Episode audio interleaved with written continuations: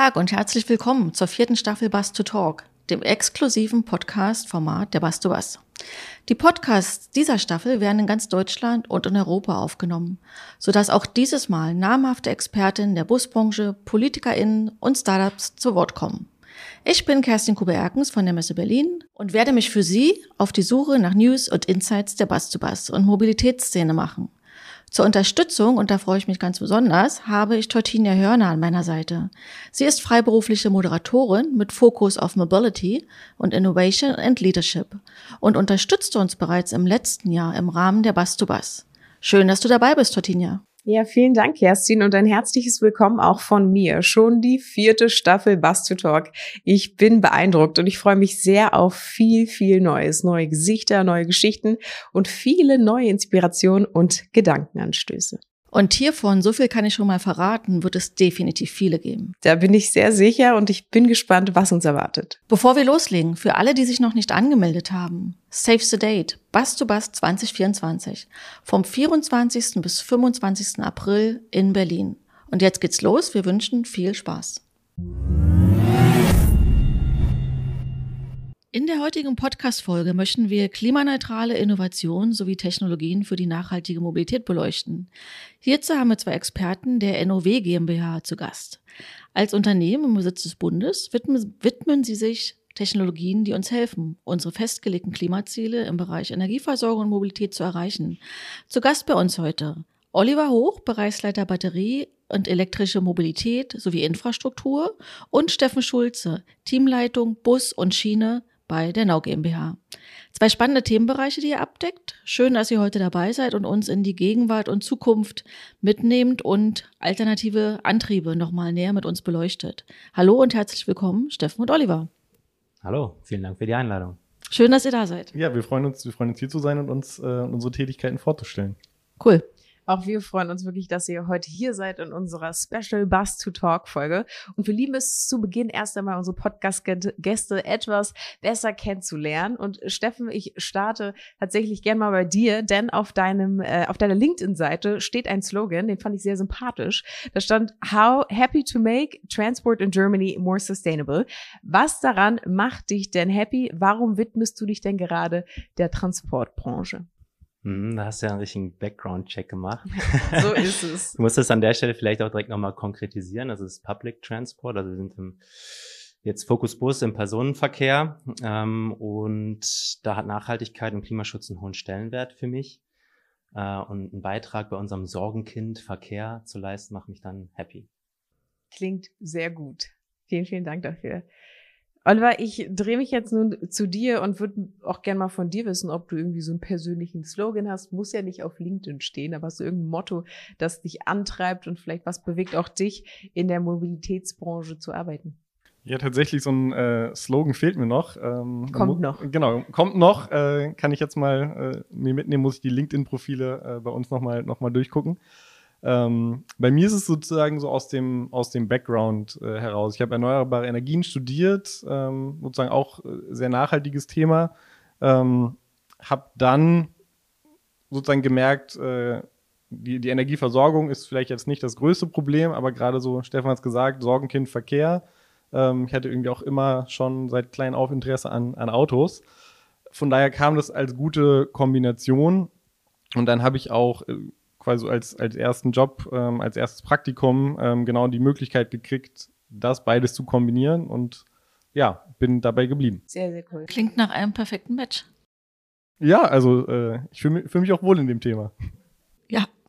Äh, Nachhaltigkeit, ähm, dazu hat jeder eine Meinung, nicht nur im beruflichen Leben, sondern natürlich auch im privaten Bereich. Was heißt, einfach nochmal, bevor wir ins Thema einsteigen, äh, was heißt äh, Nachhaltigkeit für euch im täglichen Leben? Habt ihr bestimmte Sachen, die ihr, auf die ihr achtet, insbesondere? Mhm. Ja, Nachhaltigkeit, ich fange mal persönlich an. Ähm, ich hatte eingangs gesagt, hat einen hohen Stellenwert.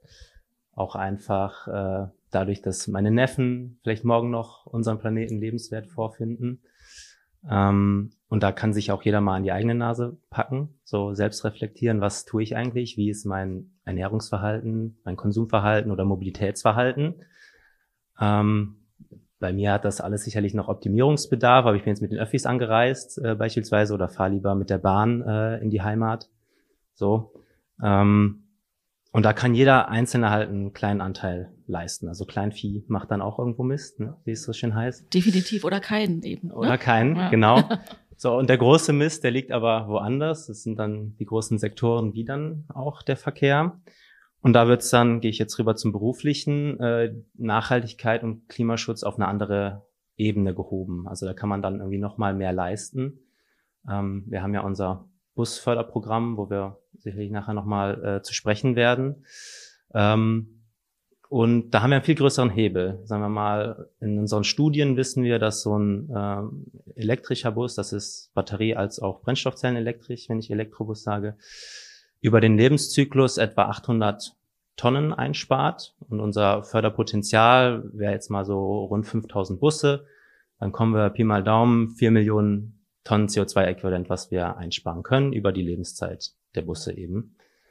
Ähm, um das mal in Relation zu setzen äh, oder so einen kleinen Fun-Fact zu geben, laut ähm, Bundesumweltamt äh, ist der durchschnittliche CO2-Abdruck eines äh, Durchschnittsdeutschen ungefähr 10 Tonnen. Das heißt, mit der Richtlinie würden wir so 400.000 äh, CO2, deutsche CO2-Fußabdrücke einsparen. Ein schöner Vergleich. Ja. Oliver, für dich, beruflich und privat, was heißt Nachhaltigkeit? G genau, privat ist es bei mir ähnlich. Ähm, so, ich habe eine kleine Tochter. Ähm, das ist zum einen, dass, sage ich jetzt mal, die sie die Welt noch so äh, hat, äh, wie, wie wir sie jetzt äh, vorfinden. Und aber auch einfach so dieser Punkt ähm, des guten Vorlebens. Also ähm, ich sage jetzt mal, das, das was, was wir jetzt gerade machen, ähm, kriegt natürlich auch die, die Nachfolgegeneration einfach vorgelebt. Ähm, und bei mir sind es sozusagen nachhaltig seit so im, im privaten, im äh, ja, persönlichen so die Entscheidung bewusster zu treffen. Ähm, das heißt jetzt nicht, äh, da bin ich ähnlich wie Steffen, auch wenn ich mit dem Fahrrad hier bin, nicht das sozusagen 100% Beispiel. Also auch ich bin dieses Jahr schon geflogen und auch ich habe ein Auto. Ähm, aber dass man sich bei den Entscheidungen einfach bewusster macht. Ähm, ich fahre jetzt mit dem Fahrrad irgendwo hin, ich fahre jetzt mit dem, mit dem ÖPNV oder ich habe eben hier für mich keine Alternative und nehme jetzt, nehme jetzt das Auto.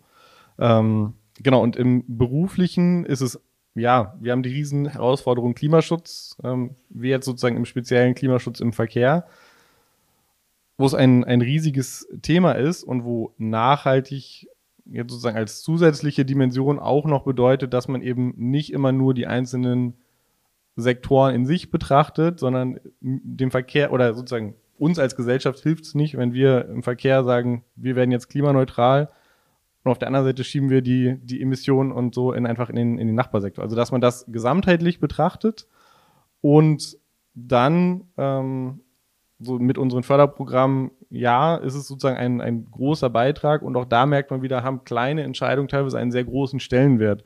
Wir haben beispielsweise vor ein paar Jahren ähm, noch Grünstrom als, ich sage jetzt mal, nice to have ähm, gehabt, in, wenn, man, wenn man sich Fahrzeuge fördern lässt und haben dann irgendwann gesagt, nee, wir sind jetzt schon weiter, wir können das auch guten Gewissens einfordern.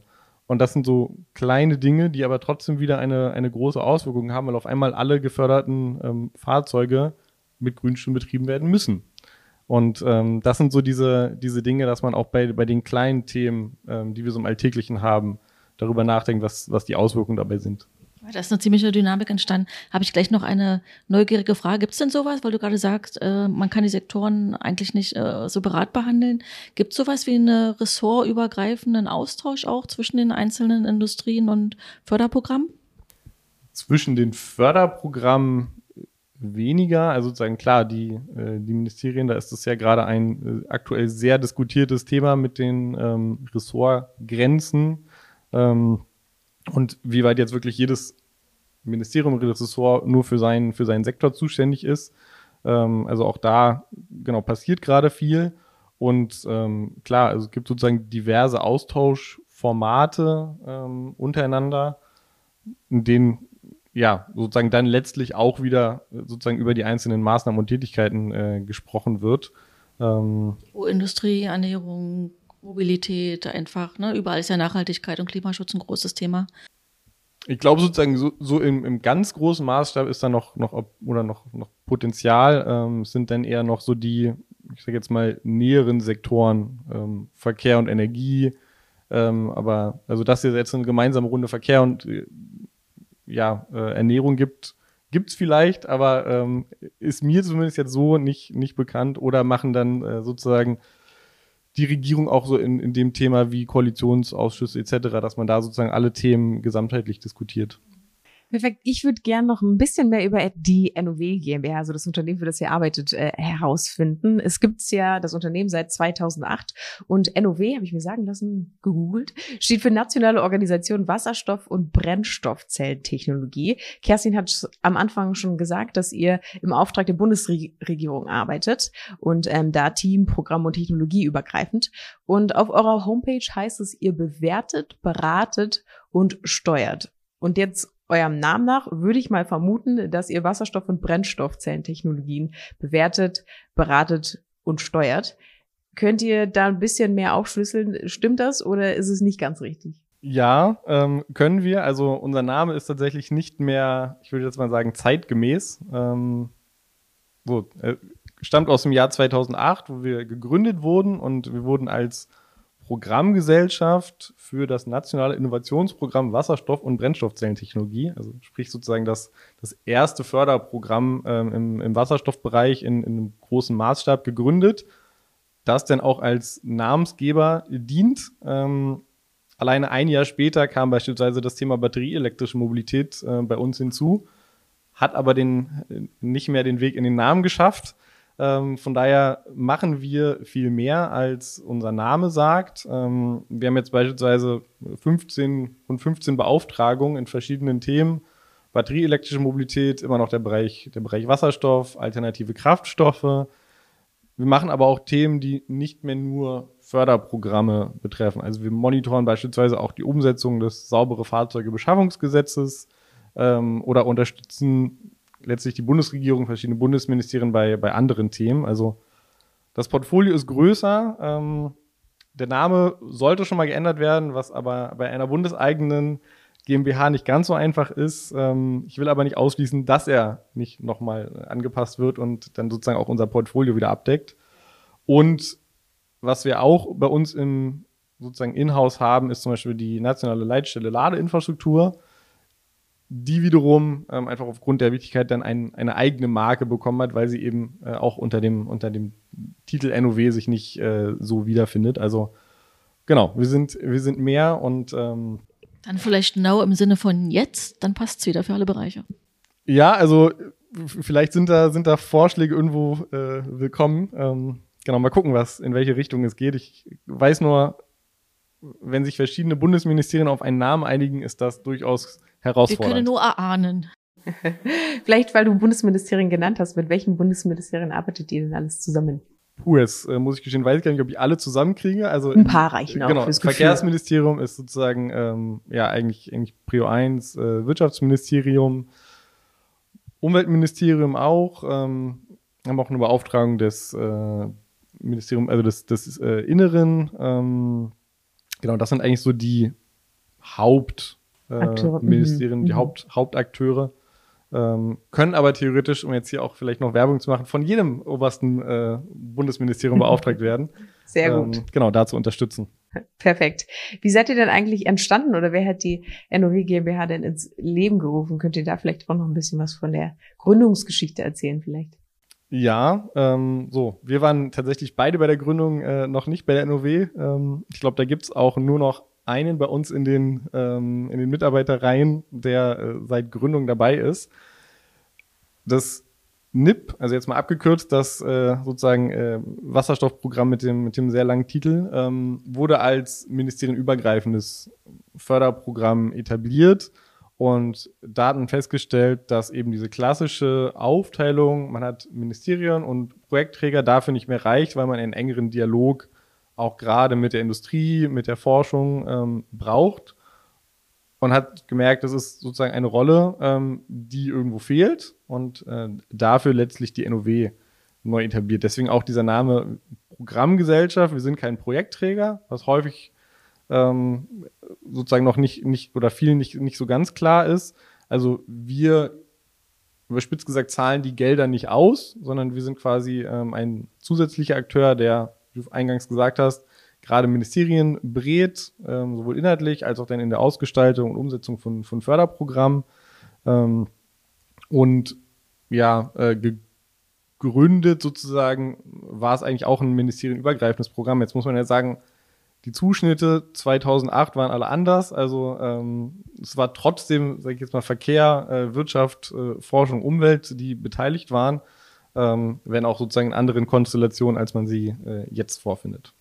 Sehr, sehr spannend. Du meintest das Verkehrsministerium Prio Nummer eins, wenn ich das mal so zitieren darf. Ähm, was habt ihr euch denn dann im Bereich Mobilität ganz konkret zur Aufgabe gesetzt? Wie unterstützt ihr denn das Verkehrsministerium? Was, was macht ihr da konkret für sie? Also Olli hatte gerade schon ganz viele Beauftragungen genannt. Mhm. Äh, ist ja auch schon ein bisschen länger als ich dann bei der NOW. Äh, ich kam ähm, quasi so zu der Zeit, wo wir noch so 50, 60 Mitarbeitende waren. Und dann ging es mit den ganzen Beauftragungen, die Olli gerade gesagt hat, 15 an der Zahl los äh, und das äh, einhergehend auch mit einem entsprechenden Wachstum ähm, äh, in den mitarbeitenden Zahlen ähm, und dadurch auch äh, ein gewisser Wandel in der NOW, der angestoßen wurde. Ähm, und ich habe diesen Wandel mitgemacht und während diesem Wandel haben wir uns eine Vision und auch eine Mission gegeben. Die also ich fange nochmal auf einer anderen Flugebene an, äh, auf einer anderen Flughöhe an, bevor ich dann vielleicht mal konkret in die Aufgaben reingehe. Also unsere Vision ist eine klimaneutrale Gesellschaft. Ich finde, das klingt ganz gut, ist natürlich jetzt sehr weit gefasst und deswegen gibt es dann die Mission, dass wir äh, die Bundesregierung in klima- und industriepolitischen Zielsetzungen unterstützen und das halt immer mit Fokus äh, Verkehrssektor, gerade bei uns. Ähm, was heißt das jetzt konkret? Ähm, wir sprechen ja immer viel über Förderprogramme, das heißt, das ist auch das, was wir in erster Linie bearbeiten. Ähm, Förderprogramme aufsetzen, koordinieren, umsetzen Immer wenn es zu einem Fördervorhaben kommt, entsteht ja ein Projekt. Das begleiten wir mit. Ähm, auch wenn gefördert wird, entstehen ja Daten, sei es Stammdaten im Projekt oder auch die Fahrzeuge, die wir gerne aufnehmen, ähm, auswerten, Publikationen dazu machen und es der Branche dann auch wieder zurückzugeben. Ähm, das sind so die einen Sachen, also Förderprogramm, wissenschaftliche Begleitung. Wir sind auch viel ähm, auf Konferenzen oder Messen unterwegs, nehme auch gerne mal einen Podcast auf oder so. Also das kommt dann alles so mit einher, so dass wir eigentlich so ein, ein Sprachrohr in gewisser Weise auch sind und auch einfach in der Schnittstelle sitzen, also zwischen Politik, Industrie und Forschung. Geht ihr auch ähm, mit bestimmten Tools oder Programmen richtig in die Öffentlichkeit? Also macht ihr auch so ein bisschen, sag mal, der Bürger, macht ihr, geht ihr mit Kampagnen auch, ähm, ja, breiter heran, um wirklich auch dieses Thema Klimaneutral Klimaneutralität, Klimaschutz wirklich ins Bewusstsein der Öffentlichkeit zu bringen? Hatten wir, ähm, also sozusagen grundsätzlich äh, ja. Ähm, wir hatten das Konzept, das hat sich äh, Roadshow Elektromobilität genannt. Ähm, da waren wir wirklich äh, auf sozusagen ja äh, lokalen Veranstaltungen, sei es ein Dorffest, Dor Dorffest, Energietage ja. irgendwo ähm, mit mit einem Stand vertreten, mit unserem äh, mit unseren Demonstrationsfahrzeugen, batterieelektrisch und mit mit Wasserstoff, die man, wenn es irgendwo möglich war von der ähm, von der Location her auch Probe fahren konnte, ähm, einfach um ja, auf, sozusagen zu dem Thema informieren, um irgendwie eine Akzeptanz zu kriegen, ähm, überhaupt Berührungspunkte wir kamen dann sozusagen so ein bisschen an, zu, dem, zu dem Schluss, so richtig lohnend ist das nicht mehr, weil wir gemerkt haben, gerade bei diesen Veranstaltungen sind eh dann die Autohäuser vor Ort, die nicht mehr nur ihre Verbrenner hinstellen, sondern man hat auch so schon Berührungspunkte zu dem, ähm, zu dem Thema Elektromobilität. Einfach in seinem Alltag. Vielleicht ist es jetzt auch so ein bisschen ähm, die Blase Berlin, aber auch hier sieht man ja in seinem normalen Arbeits- oder in seinem normalen Alltag, wenn man durch die Stadt sich bewegt, ähm, durchaus Elektrofahrzeuge, kann sie bei allen Carsharern äh, fahren. Von daher sind wir mit diesem Thema Roadshow gerade in so einer Überarbeitung. Ähm, was könnte oder wo gibt es jetzt noch den Bedarf? Oder gibt es überhaupt noch, noch den Bedarf, sozusagen wirklich an die breite Öffentlichkeit zu unterstützen? Ah, es gehört ja dazu, dass man sich auch äh, ne, anpasst, äh, sich verändert und, äh, als Organisation. Genau, es zeigt ja auch, ähm, einfach, dass dieser Markthochlauf schon ein Schritt weiter ist. Also man muss sagen, vor zehn Jahren sah die Welt der Elektromobilität eben noch anders aus. Ähm, da ist es halt auch ein, ein gutes Zeichen. Finde ich auch. Äh, sind wir auch gleich beim Thema. Wir, wir lieben ja besonders den Bus äh, als äh, Bus to Bus und wir haben die Entwicklung auf unseren Veranstaltungen auch sehr schön äh, verfolgen können. Ich denke an die erste Bus to Bus in 2017, da gab es, glaube ich, nicht ein, doch, es gab einen äh, Elektrobus, das war so ein, ähm, so ein Showcase äh, in 2019 sah das schon ganz anders aus, da waren schon viel mehr Fahrzeuge. Äh, jetzt in 2022 gab es eigentlich kaum noch Dieselfahrzeuge und es gab äh, Wasserstoffbusse. Wenn man zur Förderlandschaft kommt, wie, wie spiegeln sich, wie spiegelt sich dieses Verhältnis jetzt von der verschiedenen Technologien bei euch in den Förderprogrammen oder sag mal in der ähm, in der Umsetzung der Förderprogramme ab? Also was dominiert Elektromobilität, Wasserstoff? Wie, schätzt ihr das ein? Wie wird sich das entwickeln in der Zukunft? Und wird es immer diese Mehrgleisigkeit bleiben? Vielleicht an der Stelle möchte ich auch nochmal eine Lanze für den Bus im ÖPNV brechen, weil du gerade auch so eingestiegen bist. Ähm, der öffentliche Personennahverkehr ist ja um ein Vielfaches sauberer als der motorisierte Individualverkehr. Also er ist jetzt schon Vorreiter im Klimaschutz, bietet vielen Menschen einfach sicheren Zugang zu einer effizienten, sauberen und auch platzsparenden Mobilität. Und auch in Sachen Elektromobilität kann der Bus wieder vorangehen. Ähm, egal ob jetzt Batterie, Oberleitung, Brennstoffzelle, ähm, wenn erneuerbare Energien äh, zugeführt werden, verwendet werden, ist er nahezu emissionsfrei und trägt dadurch wieder einen weiteren Beitrag zum Klimaschutz bei. Und der ist halt sofort verfügbar, anders als die Schiene. Ne? Die Infrastruktur ist da und, äh, und die Geschwindigkeit spielt ja auch eine große Rolle. Genau, und in den Städten haben wir auch eine bessere Luftqualität, ähm, es ist leiser, also sehr viele Benefits, die damit einhergehen ja, und in unsere Förderprogramme geblickt. Genau, also ist jetzt ähm, immer so eine, so eine schwierige Frage, welche Technologie ähm, wird sich durchsetzen. Ähm, letztlich wir, auch wenn der Name äh, sozusagen nur Wasserstoff beinhaltet, sind technologieoffen. Ähm, also wir vertreten eigentlich den Grundsatz, die Entscheidung, welche Technologie zum Beispiel vor Ort irgendwo die beste ist, das liegt nicht an uns, die, die zu treffen und, und vorzuschreiben. Deswegen ähm, sind wir auch, äh, oder das, das Förderprogramm im Busbereich, denn im speziellen ähm, Technologie offen. Man sieht aktuell sozusagen einfach einen Trend äh, oder einen größeren Trend zu batterieelektrischen Fahrzeugen. Äh, Was nicht verwunderlich ist, auch aufgrund der politischen Vorgaben, ne? Ja, wobei die, sozusagen die politischen Vorgaben eigentlich sozusagen für beide, also Batterie und, und Wasserstoff quasi äh, die gleichen sind.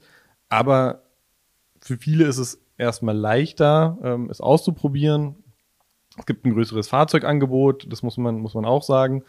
Ähm, man hat schon einen längeren, einen längeren Vorlauf, also man hat einfach schon so ein bisschen mehr Erfahrung. Ähm, und auch jetzt sozusagen wieder dieser, dieser Bogen zurück. Energiewirtschaftlich gesehen, so im, im Ganzen, ist halt die direkte Stromnutzung auch sehr effizient. Ähm, von daher ist es auch ein, ein guter Trend. Aber es gibt eben auch Fälle, wo man vielleicht Stand jetzt batterieelektrisch noch nicht alles abdecken kann, ähm, wo man Sonderfälle hat, dass ich sozusagen in sich ein, ein sinnvolles System habe mit äh, Wasserstoff vor Ort. Ähm, von daher wäre es jetzt aus unserer Sicht falsch, irgendwie auf eine Technologie zu setzen. Und es wird weiterhin beide geben, beide haben ihre Berechtigung. Ähm, genau, und ich sage jetzt mal, wenn man vergleicht, das, was ich im Moment auf der Straße in Deutschland habe und das, was in unseren Förderprogrammen nachgefragt ist, dann sieht man, dass in den Förderprogrammen der Wasserstoffanteil schon höher ist als ähm, auf der Straße. Ähm, ja, aber wo sich sozusagen hinentwickelt, ist dann letztlich äh, so ein bisschen die, die Glaskugel.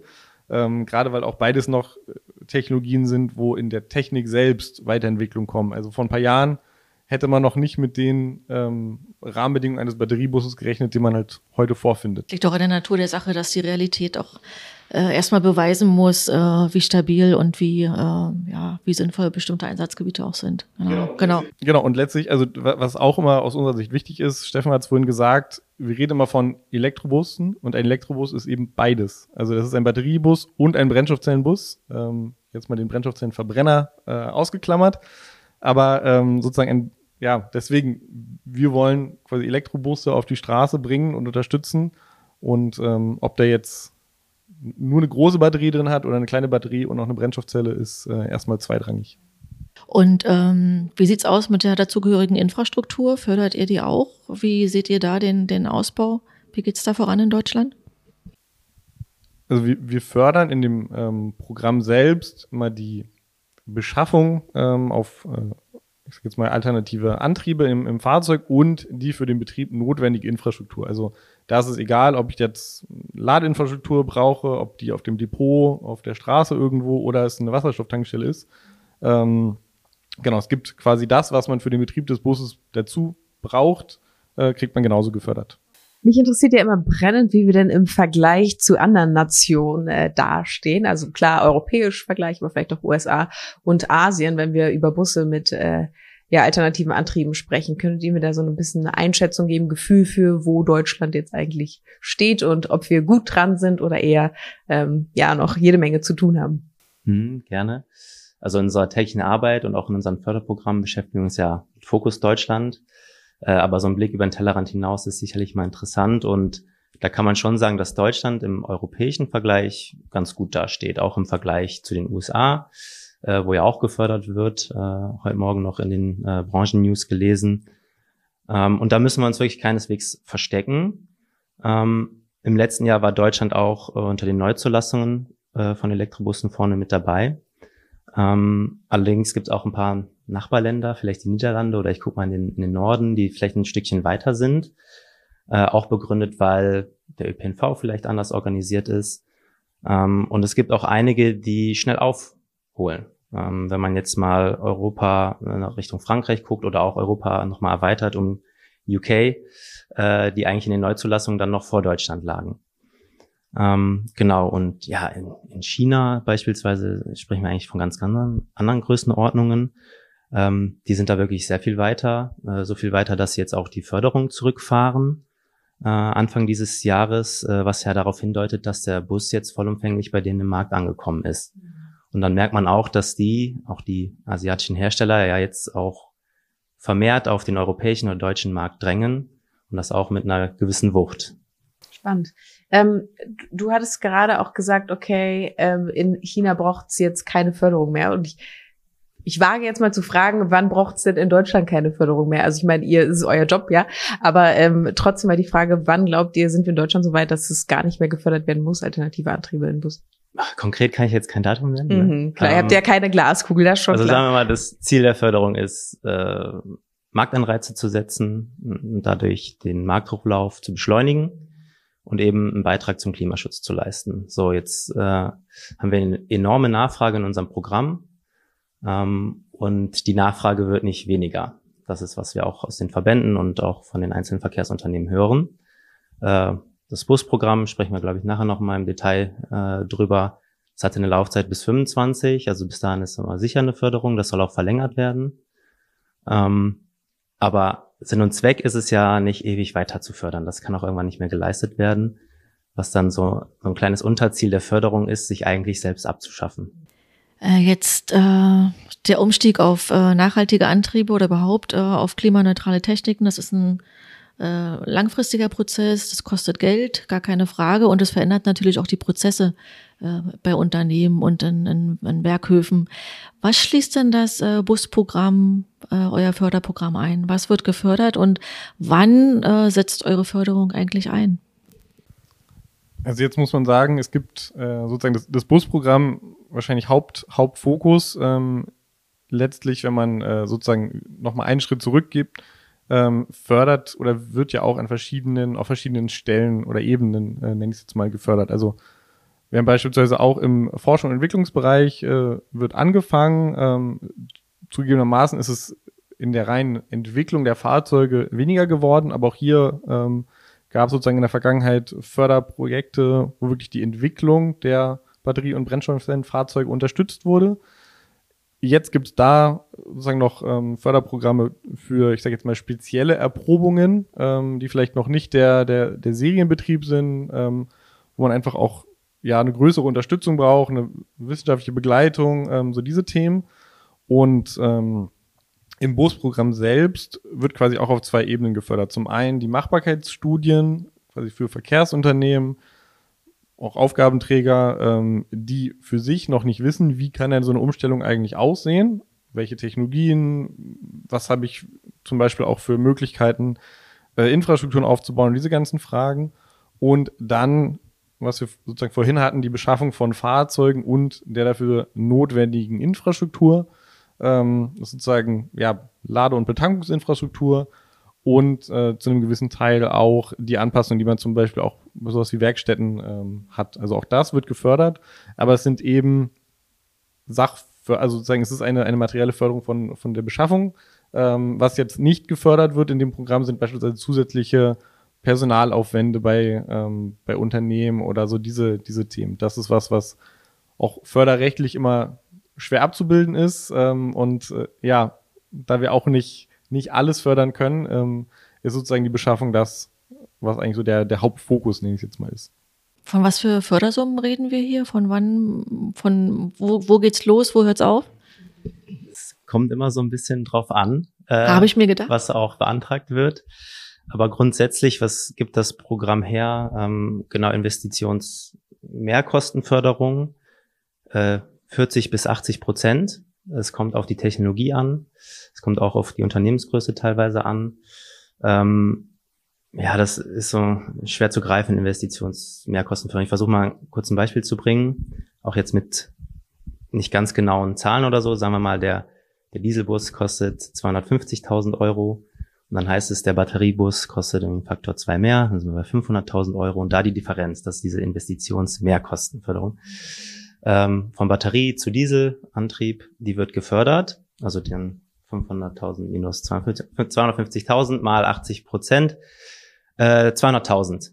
So kriegt man äh, auf einen Batterie- oder Brennstoffzellenbus beispielsweise, so dass beim Verkehrsunternehmen eigentlich nur noch 50.000 Euro mehr, in Anführungszeichen, äh, bei der Anschaffung lägen. So dass jetzt mal als, um eine Größenordnung zu kriegen, äh, in unseren Aufrufen haben wir da auch Preisobergrenzen definiert, da kann man sich das äh, selber mal ganz gut herleiten und gucken, ähm, was man beantragen kann, äh, mit wie viel Fördermitteln man reingehen kann oder Förderquoten man reingehen kann. Also das kann von bis sein, aber meistens wird dann die Obergrenze ausgenutzt. Und ähm, wie, wie lange läuft die Förderung? Also gibt es da auch Anschlussprogramme? Ist es eine Einmalzahlung? Ist es eine Laufzeitzahlung? Wie, wie? Also das Förderprogramm als solches ähm, läuft erstmal bis äh, 2025. Ähm, Im Ergebnis des äh, Koalitionspapiers war schon eine Verlängerung bis 2028 ähm, ja, äh, reingeschrieben, ähm, die dann äh, sozusagen entsprechend umgesetzt werden muss. In dem Förderprojekt selbst ähm, läuft die, die Förderung sozusagen so ab, man hat ein zweistufiges Verfahren, also man stellt äh, eine Skizze, die werden bewertet, priorisiert, dann im besten Fall ähm, wird man zum Antrag aufgefordert, stellt seinen Antrag, und nach Bewilligung ähm, geht man in die Beschaffung des Fahrzeugs und hat dann, ich sage jetzt mal im, im Regelfall, wenn das Fahrzeug äh, da ist, äh, abgenommen ist und das Verkehrsunternehmen ähm, selbst das Fahrzeug bezahlt, stellt man dann quasi die ähm, ja, Rechnung beim Projektträger äh, ein und kriegt die Förderung ausbezahlt. Genau, aber auch da gibt sozusagen Ausnahmen, äh, wenn man jetzt irgendwie schon Vor Vorabzahlung hat, aber das ist jetzt immer so der, der Regelfall. Ähm, letztlich kriegt man die, die Förderung eigentlich, wenn die Zahlung beim, beim Verkehrsunternehmen ähm, sozusagen anfällt. Weil man auch da immer noch sagen muss, sofern das haushalterisch möglich ist, ähm, das ist immer noch so die Randbedingung, die wir haben, dass wir auch die Fördermittel nicht frei über alle Jahre verteilen können, ähm, sondern das muss eben auch zusammenpassen und letztlich beim Projektträger als als Geld im, im Haushaltstitel vorhanden sein. Um vielleicht äh, das Förderprogramm noch so ein bisschen schmackhaft zu machen. Wen habt ihr denn schon glücklich gemacht? Könnt ihr vielleicht ein bisschen über gelungene Projekte erzählen? Was, was lief gut, was lief vielleicht auch nicht so gut? Wobei ich vermute, ganz so viel war es wahrscheinlich nicht, aber könnt ihr da ein bisschen von teilen? Die Frage, was glücklich gemacht heißt. Also wir könnten jetzt sozusagen das, das äh, Top-Ranking, wer kriegt, hat am meisten Geld bekommen machen, aber ich weiß nicht, ob das jetzt unbedingt hilfreich ist. Ähm, was man, glaube ich, grundsätzlich sagen kann, ist, dass wir sehen, ohne jetzt vielleicht einzelne Verkehrsunternehmen rauszupicken, dass ähm, viele diese, ich sage jetzt mal, diese Kette der Förderung in Anspruch nehmen. Also wir haben durchaus Verkehrsbetriebe gehabt, ähm, die sich vor ein paar Jahren in Forschungsprojekten beteiligt haben, die Dinge ausprobiert haben, ähm, die einfach Lust hatten, auch den politischen äh, Druck vielleicht teilweise, ähm, sich mit den Themen auseinanderzusetzen und die jetzt quasi damit ja, das kontinuierlich fortgesetzt haben. Also die vielleicht zwischendurch nochmal für einzelne Themen dann auch ähm, eine Machbarkeitsstudie gemacht haben, aber die jetzt dann vollumfänglich oder in großem Maßstab einfach in die Flottenumstellung gehen. Und das ist aus unserer Sicht immer das, was natürlich, was natürlich schön ist, ähm, dass die Verkehrsbetriebe, die damit anfangen, auch nicht sagen, okay, ich habe jetzt mit zehn Batteriebussen probiert, funktioniert alles nicht, ähm, ich lasse es sein, sondern dass die auch dabei bleiben, dass die, ja, so, dass es, dass es sozusagen ein Startschuss für die, für die Unternehmen selbst war. Und ihr habt im Vorgespräch erzählt äh, oder erwähnt, kann ich mich erinnern, dass äh, auch kleinere Unternehmen, auch privat im privaten Bereich, von diesen Erfahrungen ja auch profitieren, dass sie also auch weitergegeben werden. Genau, also letztlich profitieren sie von den, von den Erfahrungen, aber auch, das ist ja sozusagen der, der Anreiz auch des, des Förderprogramms, ähm, dadurch, dass wir Preisobergrenzen definieren, dass wir auch äh, sozusagen die immer wieder anpassen, gucken oder äh, überhaupt erstmal die, die Preisobergrenzen prüfen, sind sie noch aktuell, weil das Ziel ja ist, genau diese Mehrkosten zu reduzieren, ähm, damit letztlich dann auch ja einfach die Differenz, die ich zwischen einem Batterie- oder einem Brennstoffzellenbus zu, dem, zu einem Dieselpendant habe, geringer wird. Und davon profitieren dann letztlich natürlich alle Verkehrsunternehmen, die auf die, auf die Antriebe setzen und äh, bei den Herstellern neue Busse kaufen klingt echt super und vor allen Dingen auch ähm, sehr vielversprechend zu wissen, okay, es ist nicht nur für die Großen, sondern auch für die Kleinen, irgendwie für jeden ist was dabei. Man muss sich halt einfach nur mal damit auseinandersetzen, weil ich kann mir vorstellen, dass auch gerade so der bürokratische Aspekt da vielleicht eine Hürde ist, aber es soll keine sein, sondern echt wirklich ähm, davon zu lernen, das einfach mal zu machen und vielleicht dann auch von, von ja, den Mehrkosten die man dann hätte zu profitieren, indem man halt eine Förderung bekommt. Absolut, absolut. Und wir sehen auch, dass wir in der Förderung ja auch mehr und mehr auch kleine Unternehmen drin haben. Also die wollen halt auch. Wir hatten äh, jetzt in der Busförderrichtlinie ähm, mehrere Aufrufe, äh, jetzt insgesamt drei zur Beschaffung. Wir hatten angefangen mit einem äh, September 21. Da war der Aufschrei der Kleinen groß. Dann haben wir Anpassungen gemacht. Äh, da war mehr als die Hälfte dann kleine mittelständliche Unternehmen dabei äh, im zweiten Aufruf aus dem Mai 22 und jetzt haben wir aktuell wieder einen dritten Aufruf zur Beschaffungs, äh, Busbeschaffung offen. Wie lange geht der Aufruf? Wir haben den geöffnet äh, jetzt im Juni äh, und der geht noch bis Mitte September, 10.9., wenn es richtig Okay, bestimmt interessant für unsere Zuhörer und Zuhörerinnen. Genau. Und da sind dann verschiedenste Verkehrsunternehmen aus ja, Nordost, Südwest, alle sind mit dabei, groß, klein. Also man muss aber sagen, ich hatte es auch, glaube ich, schon mal gesagt, dass wir massiv überzeichnet sind. Also die Nachfrage ist hoch, massiv überzeichnet und leider kann man dann auch nicht alle zum Zuge kommen lassen. Das heißt, die, die zum Zuge kommen, das sind dann die Glücklichen, von denen du eben sprachst. Ja, genau. Aber ah, vielleicht geht's ja auch weiter, äh, auch in nächsten Legislaturperioden. Ähm, ganz ehrlich, aus eurer Sicht, wie hoch ist der Bürokrat bürokratische Aufwand, so ein Programm, so einen Förderantrag zu stellen? Also ich glaube, der Antrag als solches, ähm, gut, jetzt sind wir vielleicht auch die Falschen, ähm, genau. ist aber äh, du durchaus äh, angemessen, würde ich sagen, zu den, zu den Fördersummen, die man hat. Also wenn man sich überlegt, Stefan hat es von vorgerechnet, mit einem Bus ähm, bin ich sozusagen schon bei 200.000 Euro Förderung. Da kommt noch die Förderung für die Infrastruktur dazu, die eigentlich fast jeder braucht, ähm, sodass man eigentlich ja, gerade wenn man denn mehr Busse hat, schon schnell bei einer Million aufwärts ist.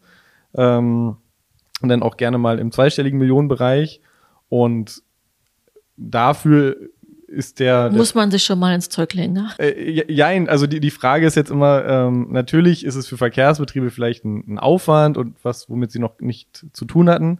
Aber jetzt vielleicht so rein aus der privaten Sicht, jeder ist, ist Steuerzahler, möchte man halt auch irgendwo wissen, dass mit den Steuergeldern, und es sind halt große Summen, auch sinnvolle Völlig Dinge klar. passieren. Und äh, genau, wir sind überzeichnet, von daher müssen wir priorisieren.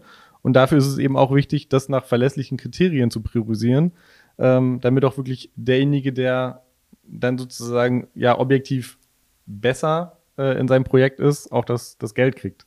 Ähm, also ja, man kennt andere ähm, sozusagen Förderungen, wo es vielleicht administrativ noch viel komplexer ist, gerade sozusagen der Forschungsbereich vorhin genannt. Also damit ist es auf keinen Fall vergleichbar, auch mit EU-Förderung ist es nicht vergleichbar.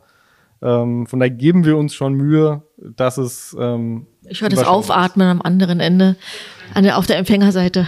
G genau, und le letztlich haben wir zum Beispiel auch angefangen, ähm, vor ein paar Jahren immer zu, zu jedem Förderaufruf Online-Seminare durchzuführen, ähm, um auch über den Förderaufruf nochmal zu informieren. Das ist auch nochmal ein wichtiger Hinweis. Genau, das ist ein wichtiger Hinweis. Es gibt's auch, äh, kann man sich sozusagen online dann auch ähm, im Nachhinein noch, noch angucken. aber dass die ja, Antragsteller auch überhaupt erstmal aufgeschlaut werden und nicht diese, diese große Anfangshürde haben. Also da geben wir uns schon Mühe ähm, dass der, der bürokratische Aufwand nicht zu groß ist. Ja, ich glaube, wir sind schon fast am Ende unseres Podcasts angekommen und äh, wir starteten mit einem privaten und persönlichen Blick auf das Thema Nachhaltigkeit und vielleicht enden wir auch wieder mit einem privaten und professionellen Blick auf das Thema Mobilität der Zukunft. Also wie wünscht ihr euch persönlich Mobilität in, keine Ahnung, 2050 und was denkt ihr, wie könnte eine Förderlandschaft in 2050 aussehen? Oder haben wir überhaupt noch eine? Brauchen wir überhaupt noch eine? Ich fange mal an. Ich versuche auch kurz zu machen, ähm, weg vom motorisierten Individualverkehr hin zum elektrifizierten ÖPNV. Das muss nicht unbedingt nur der Bus sein, ähm, aber in vielen Teilen wird es der Bus sein, weil es einfach ein tolles Verkehrsmittel ist. Und doch in der Hoffnung äh, bis 2050, dass es einen selbsttragenden Markt gibt, dass die Förderung tatsächlich so in der Form, wie wir sie jetzt gerade haben, nicht mehr notwendig ist. Das haben wir als Buspassionierter natürlich sehr, sehr gerne. Absolut. Genau, ich glaube auch, also wenn wir bis 2050 noch fördern müssten, dann ähm, haben wir und äh, alle andere was, was falsch gemacht. Ähm, ja, ich äh, schließe mich Steffen an. Also ich finde irgendwie, ist, der Fokus sollte also auf dem auf dem Multimodal liegen, ähm, dass man eben nicht immer nur auf, auf einen Verkehrsträger guckt, sondern gerade auch so dieses dieses Übergreifende. Ähm, 2050 ich auch noch Hoffnung, ähm, dass vielleicht auch durch dieses ganze äh, Thema autonomes Fahren viele Dinge noch einfacher werden. Ob sie denn äh, besser werden, muss, muss man dann tatsächlich äh, sehen. Ähm, aber dass man auch da einfach noch, äh, noch Fortschritte hat. Und ja, dass wir dann ähm, möglichst keine, keine Verbrenner mehr auf unseren Straßen haben, sondern dass es eben mit Batterie und Brennstoffzelle äh, sauber und effizient funktioniert. Super, dann vielen Dank auch für dieses Schlusswort. Ich freue mich darauf, dass wir das vielleicht äh, nächstes Jahr im April zur Bass to Bass äh, fortführen können in anderen Diskussionsforen und äh, bedanke mich bei euch, Oliver und Steffen, dass ihr heute da wart, uns Einblicke gegeben habt in die äh, Busförderprogramme. Und ja, dann bleibt mir nur noch zu, äh, zu sagen, vielen Dank und auf Wiederhören bei Bass to Talk. Auch von mir vielen, vielen Dank und schön, dass ihr da wart. Danke, dass ihr da wart, Oliver es Steffen. war uns eine Freude. Genau, vielen Dank und dann äh, sehen wir uns spätestens auf der Bass to Bass. Super, also bis dann. Ein herzliches Dankeschön an unsere Gäste. Somit schließen wir eine weitere Podcast-Folge Bass to Bass in der vierten Staffel. Stay tuned. Wir laden euch ein, mal auf unserer Website bastubas.berlin vorbeizuschauen. Dort findet ihr alle Infos rund um die Bastubas sowie auch unseren Newsroom mit Brancheninsights, allen unseren Podcasts. Infos dazu auch in unserer Shownote. Wir freuen uns natürlich über eure Abos. Also dann bis bald und unser Tipp, probier mal Bus.